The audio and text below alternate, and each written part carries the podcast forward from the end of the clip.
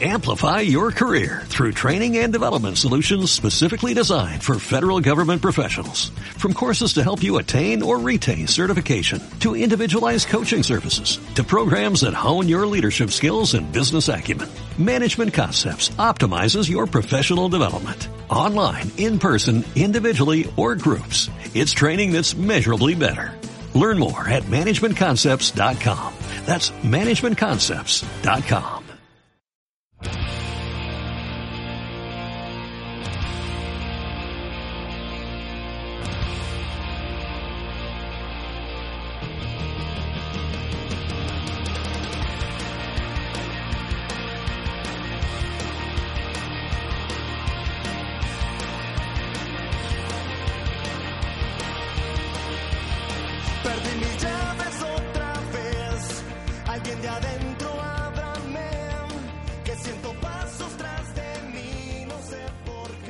Hola y bienvenidos a Comarca Deportiva. Yo soy René de la Torre y en este podcast entrevisto a personajes ligados al deporte o a deportistas profesionales. En este tercer episodio entrevisto a Dani Ramos. Ella es oriunda de la ciudad de Torreón y desde hace 5 años funge como la voz comercial del Estadio Corona. Desde pequeña se enamoró de la radio y del fútbol, por lo que cuando se presentó la oportunidad de combinar sus dos pasiones, no lo pensó dos veces. Espero que sea una entrevista que disfruten y que les permita conocer un poco más sobre ella y sobre su trabajo. Recuerda que puedes dejar tus comentarios en nuestra página de Facebook, Comarca Deportiva, en nuestro Twitter, arroba Comarca Deporte, a mí me encuentras en Twitter como arroba René de la T, o me puedes enviar un mail a delatorremarquez arroba gmail.com. Vamos a darle. Tercer episodio de Comarca Deportiva desde el Auditorio Orlegui Deportes con Daniela Ramos. Este podcast es patrocinado por Ganadería Revuelta. Visita la tienduca ubicada en Calzada Ávila Camacho 1850. Ahí encontrarás los mejores cortes y productos para convertirte en una verdadera leyenda del asador. Buffalo Wings Company, ubicados en Degollado número 5 Norte, en el centro de Torreón. Visítalos y disfruta del más amplio buffet de alitas de la comarca lagunera. Abbey Water. Recuerda que con cada compra de agua alcalina estás ayudando a que los niños con discapacidad tengan una mejor calidad de vida.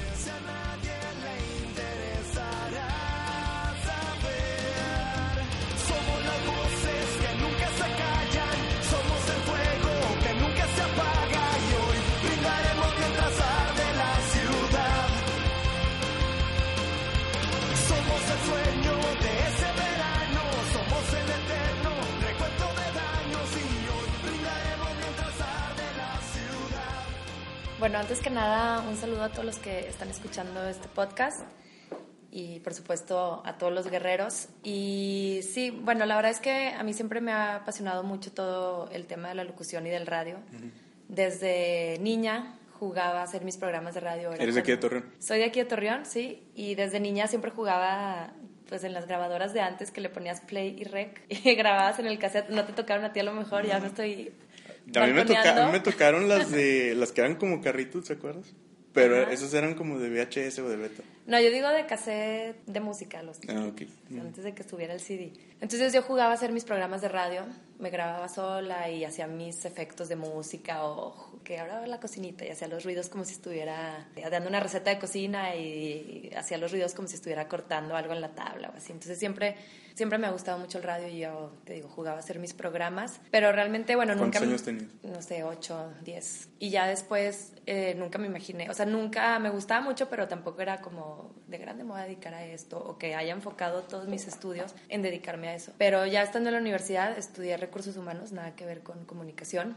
Ni mercadotecnia, que es a lo que me dedico ahora. Hice el casting para una estación de radio, quedé como, pues bueno, hice- escuché que había casting y yo por diversión fui a hacerlo y quedé ¿Cuál estación era? era 100.3 en aquel momento, era XFM. Estuve como 4 o 5 años como locutora, sí, todo lo que duré en la carrera. Entonces, eh, bueno, pues ahí tuve varios programas yo sola o con otros locutores eh, y de muchas cosas. Y ahí empecé a grabar muchos spots institucionales, comerciales y me, me empezó a gustar muchísimo todo este rollo de la locución. Y ahí en el radio conocí a Adrián Martínez, que trabaja en Santos.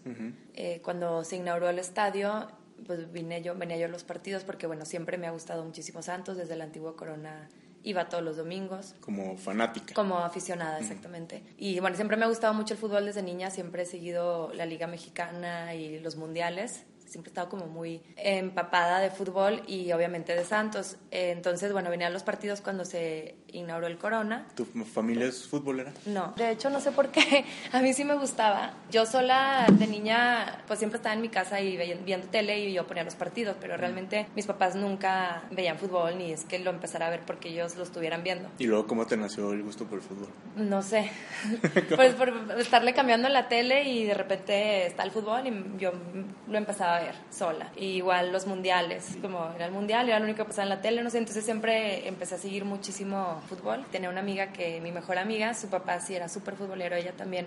Entonces ella sí iba todos los domingos con su papá al fútbol y entonces yo le dije a mi papá, oye, yo quiero ir al fútbol. Mi papá le pagó el, el pago de la platea del torneo de temporada al papá de mi amiga, entonces ya pasaban por mí, íbamos, yo iba con mi amiga y su papá al fútbol. ¿Y, cuántos años Era feliz. Ahí tenía como 14, a lo mejor de los 14 a los 18 fue eso. Y bueno, ya venía con amigos aquí cuando el primer torneo que que si no yo no era la voz, era otra chava que trabajaba en Santos, pero realmente ya como que surgió esa idea de dar las, las marcas comerciales y la pusieron a ella porque aquí trabajaba, pero realmente ella no, ni siquiera le gustaba hacer eso. Entonces cuando yo vine la escuché y dije, no, yo quiero ser ella. Me enamoré de, de la voz de ella, de, escuchar lo que hacía. De hecho, ya la tribuna de payasa me ponía a imitarla y todos me decían, no manches, se, se atacaban de la risa, te sale súper bien. Y entonces le escribí a Adrián, que es amigo mío, y le dije, oye Adrián, fui al estadio, escuché la voz de esta chava, eh, no manches, yo quiero, me encantaría trabajar en eso. Si alguna vez hay alguna oportunidad o ella no puede o algo, tú avísame. Y pues te digo, esta chava no, realmente no era lo que le encantaba hacer, le gustaban más otras actividades, entonces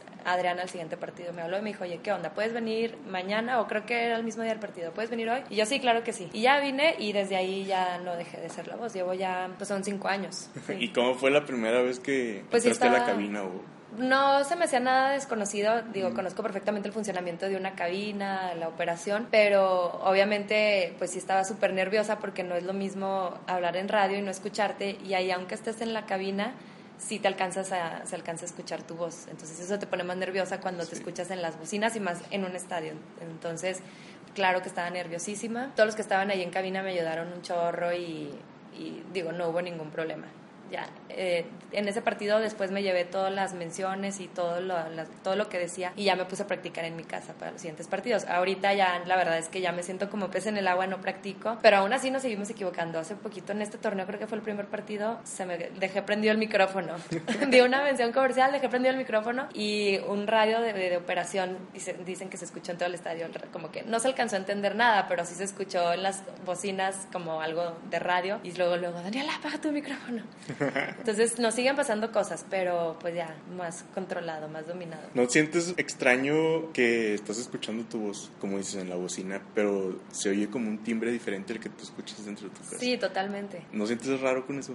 Sí, sí se siente raro. Pues es como cuando grabas algo, la contestadora de tu teléfono y luego lo escuchas y no te gusta. A nadie le gusta como nos escuchamos cuando eh, oímos una grabación nuestra y sí, sí me pasa. Y más porque es muy importante también modular la voz, o sea, no fingirla, pero no puedo hablar yo como, no puedo decir una marca o una mención hablando normalmente como cualquier persona lo, lo haría, lo tienes que hacer de una manera y con una intención diferente para que se distinga y llame la atención. Entonces, si modulas la voz. ¿Y eso cómo lo logras? Pues es dándole intenciones y el, timbre de voz a lo mejor. Y con la práctica. Ya más o menos sabes, esta intención es más comercial, entonces la haces más alegre, más rápido.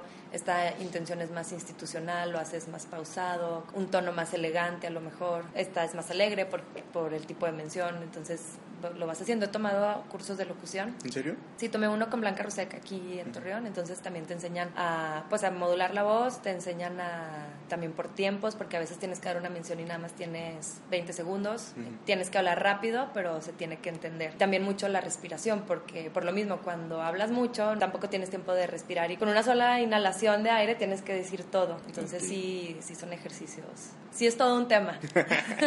Oye, está chido. Sí, está muy padre. Pero además de ser la voz eh, comercial del estadio, ¿tienes otras funciones aquí en el Sí, bueno, primero entré, como te digo, con la oportunidad que me dio Adrián en la pura voz. La verdad es que nunca se me había ocurrido estar en trabajar en un equipo de fútbol, a pesar de que me gustaba mucho, no tenía ni idea de cómo era el funcionamiento ni tampoco de qué actividades se pueden hacer. O sea, tú nomás pensabas que era, jugaban fútbol, entrenaban y ya. De hecho, sí, por ejemplo, ahora que trabajo yo aquí, mucha gente piensa que nada más trabajamos el día que hay partido y nos dicen, oye, y ¿Entre semana qué entre hacen? semana qué hacen, no vas, ¿verdad? No, claro que sí, hay muchísimo trabajo y yo pensaba de esa manera. Entonces, ya estando aquí con lo de la voz me di cuenta de la gran institución que es Santos, las instalaciones, cómo tratan a sus trabajadores, el ambiente de trabajo y dije, yo quiero trabajar aquí. Entonces, le estuve insistiendo mucho a Adrián en que me diera la oportunidad de entrar en oficinas, en alguna sobre todo en eso que es, a pesar de que estudié recursos humanos, siempre estuve trabajando en radio y en tele y mi personalidad va más dirigida hacia relaciones públicas y mer- mercadotecnia, entonces estaba muy enfocada en esa área. Pasaron seis meses y se dio la oportunidad. Adrián me habló, oye, está esta oportunidad, te late, no O sea, eran seis meses de ser nada más la voz. de nada más hacer la voz 15 y de insistirle a Adrián, quiero trabajar en Santos, quiero trabajar en Santos. Eh, se dio la oportunidad, obviamente ya un- una vez que había como una vacante de una persona que estaba en el puesto de Adrián que,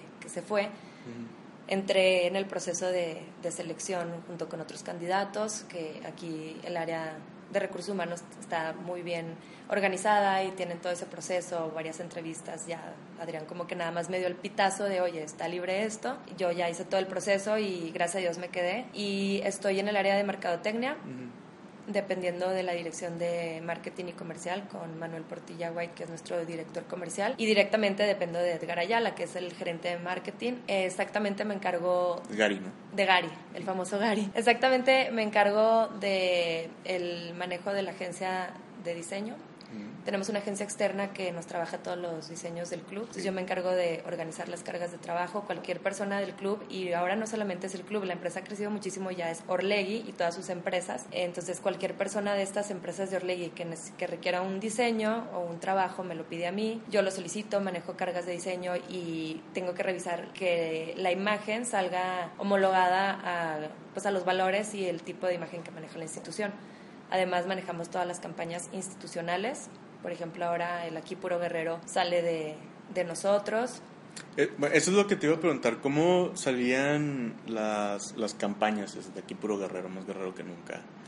Hay un santo en mí. Todas esas eh, sal- salen en conjunto con la agencia o salen directamente del club.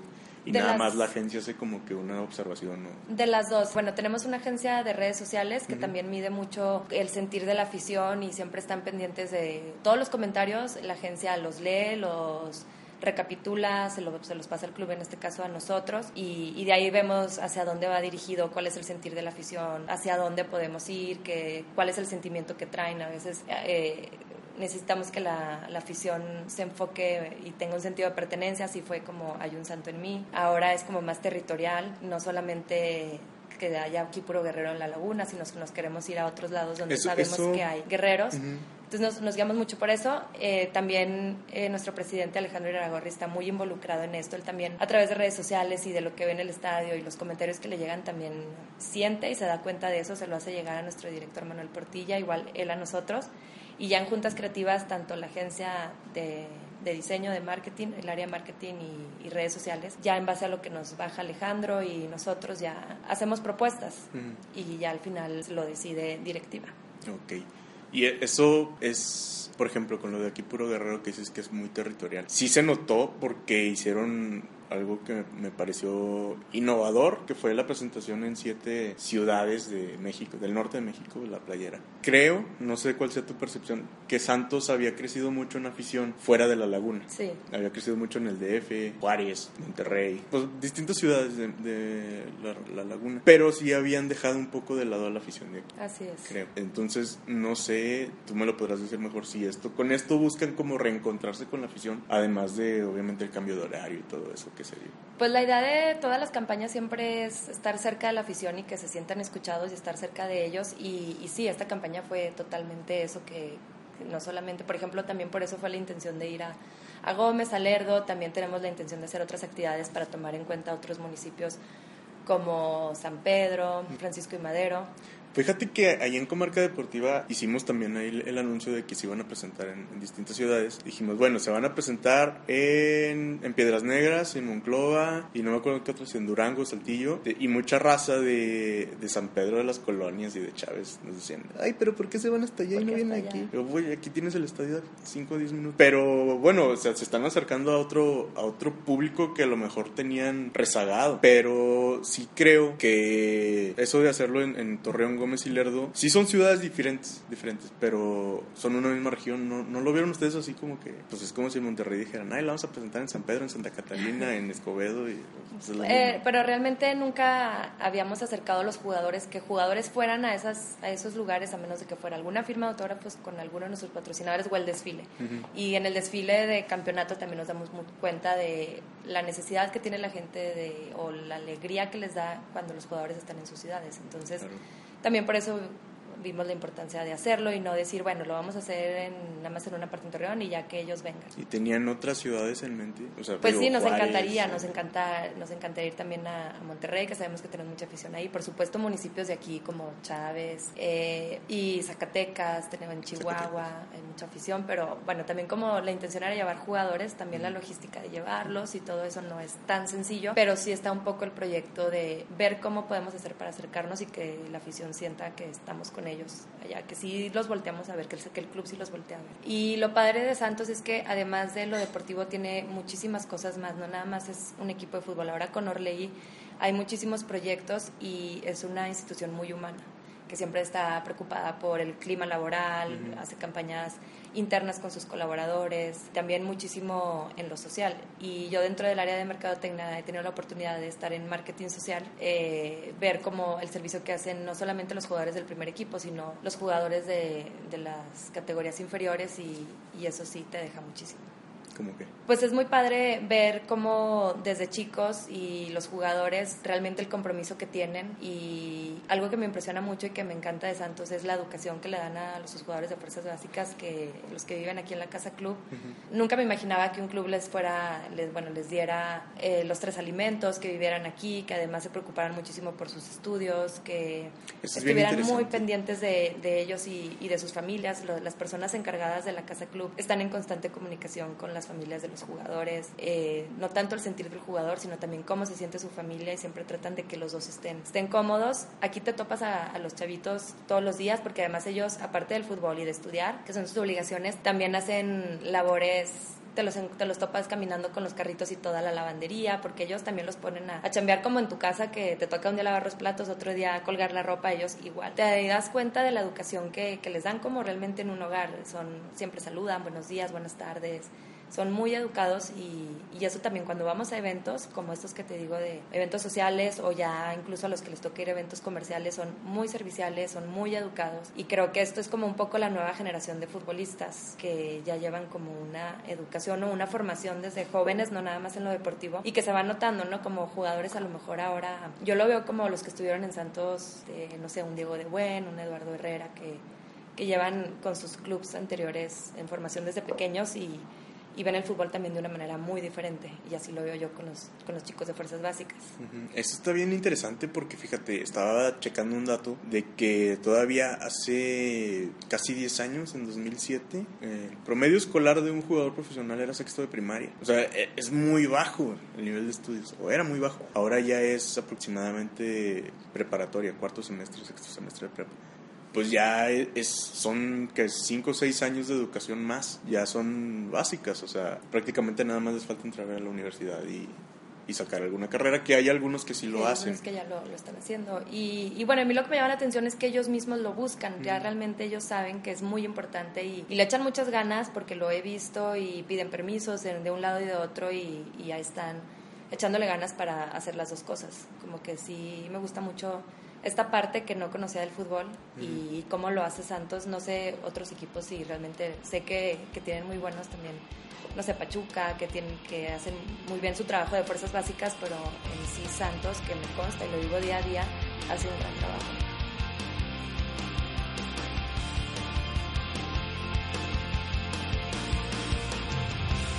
Siento que me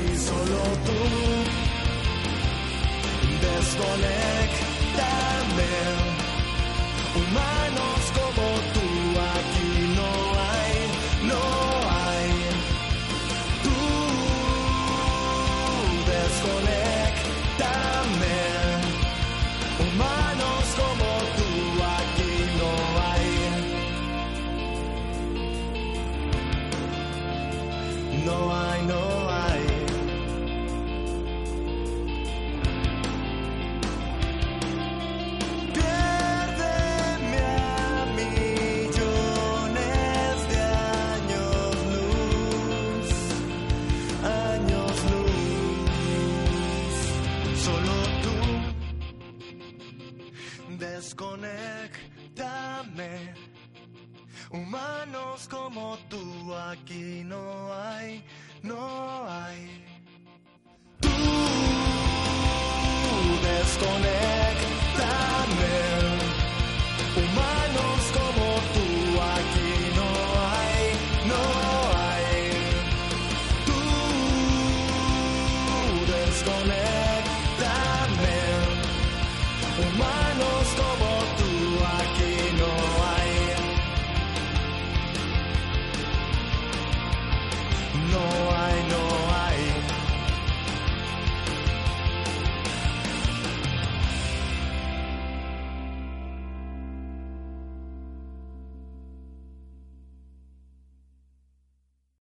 Amplify your career through training and development solutions specifically designed for federal government professionals. From courses to help you attain or retain certification, to individualized coaching services, to programs that hone your leadership skills and business acumen, Management Concepts optimizes your professional development. Online, in person, individually, or groups, it's training that's measurably better.